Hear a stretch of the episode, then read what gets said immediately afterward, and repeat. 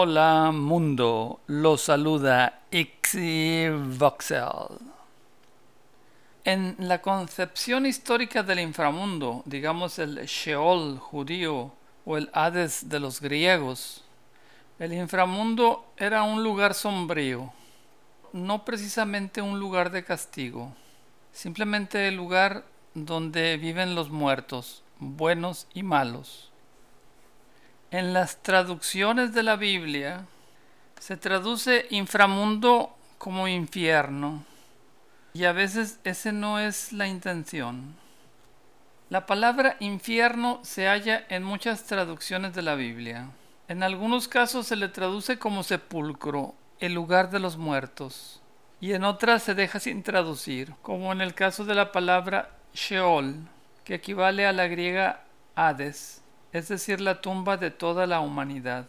Existe también la palabra griega genea, que hace referencia a la destrucción eterna. El tema del infierno ha sido central a la discusión de la teología cristiana.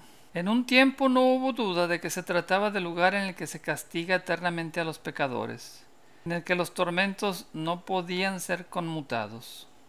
En el siglo III se sostuvo la hipótesis que llevaba por nombre apocatastasis o restauración, que implicaba la idea de que al final de los tiempos y luego de sufrir diversas penalidades, todos los condenados del infierno, incluyendo Satanás y a los demás ángeles caídos, se les perdonaría.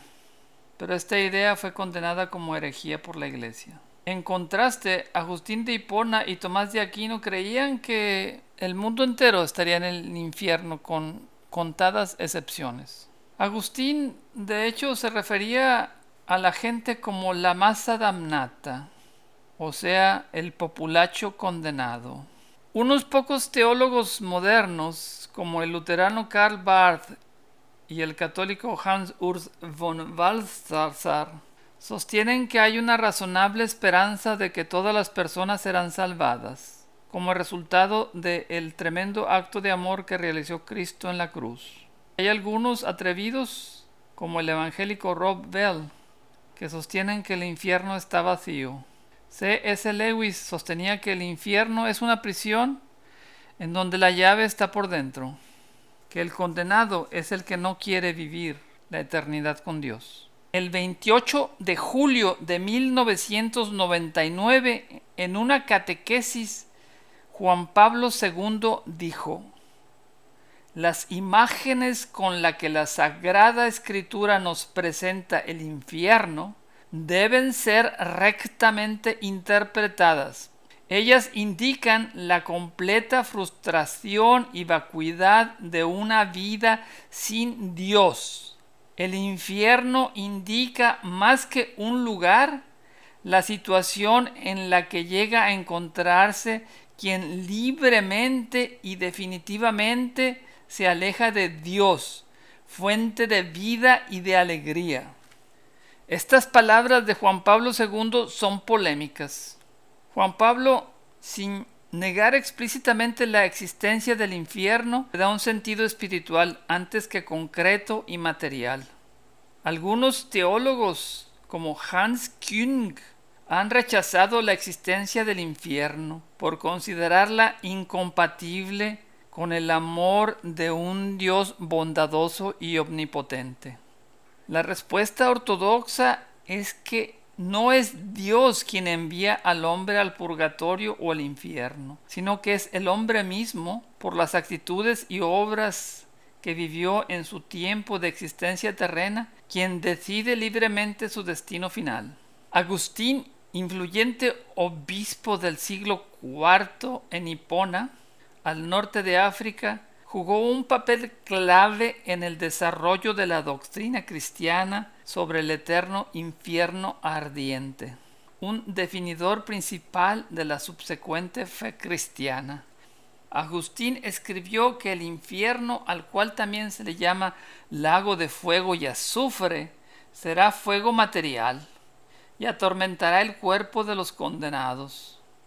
Agustín decía que cada niño que nace inmediatamente y de manera automática es condenado por el pecado original de Adán y Eva. A consecuencia de esto, todos los no bautizados dentro del cristianismo ortodoxo, incluyendo los recién nacidos y otros que ni siquiera han oído de Jesucristo, están sujetos a castigo. Los argumentos de Agustín hoy en día aún se mantienen como fundamento de la creencia de las iglesias cristianas. ¿De dónde sacaron sus ideas Agustín y Dante sobre el eterno sufrimiento guardado a los pecadores? ¿Es algo bíblico? Es cierto que para la época de Cristo el judaísmo ya había incorporado conceptos relacionados de su sistema de creencias, pero en épocas anteriores no se enseñaba que un infierno eternamente ardiendo sería el destino de los no salvos. Tampoco lo enseñaba la iglesia del Nuevo Testamento. La doctrina tiene sus raíces en otro lado. En la mitología egipcia existía el concepto del juicio final, el juicio de Osiris.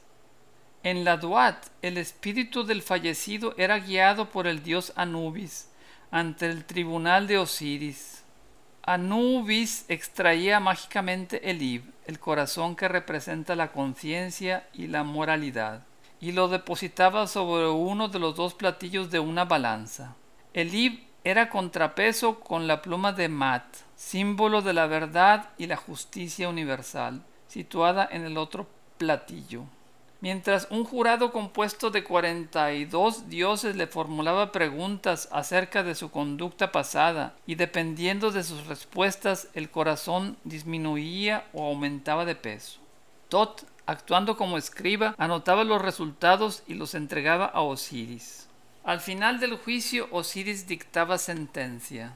Si el ib era menos pesado que la pluma de Mat y la sentencia era positiva, su Ka, su fuerza vital, y su Ba, la fuerza anímica, podían ir a encontrarse con la momia, conforme el Aj, el ser benéfico, y vivir eternamente en los campos de Aru, el paraíso de la mitología egipcia. Pero si el veredicto era negativo y su Ib era más pesado que la pluma de Mat, entonces éste era arrojado a Amit, el devorador de los muertos, un ser con cabeza de cocodrilo, patas traseras de hipopótamo, melena, torso y patas delanteras de león, que acababa con él. Esto se denominaba la segunda muerte y suponía para el difunto el final de su condición de inmortal. Aquella persona dejaba de existir para la historia de Egipto. Esta idea de los egipcios de que el alma podía perder su cualidad de inmortalidad no era aceptable para Agustín. La idea de el alma como inmortal era fundamental en su pensamiento. Y desde ese punto de vista, la idea de un cielo tenía que estar balanceado con la idea de un infierno. No tiene sentido la idea de un cielo donde no existe un infierno para las almas inmortales que no merecen el acceso al cielo. En el Nuevo Testamento no existe descripción de los tormentos del infierno, como se encuentra en la literatura apocalíptica, la cual fue más tarde incluida en los escritos cristianos. Una vez más, para entender la fuente sobre la idea de que la gente es torturada en un infierno de fuego eterno, tenemos que ir fuera de las escrituras.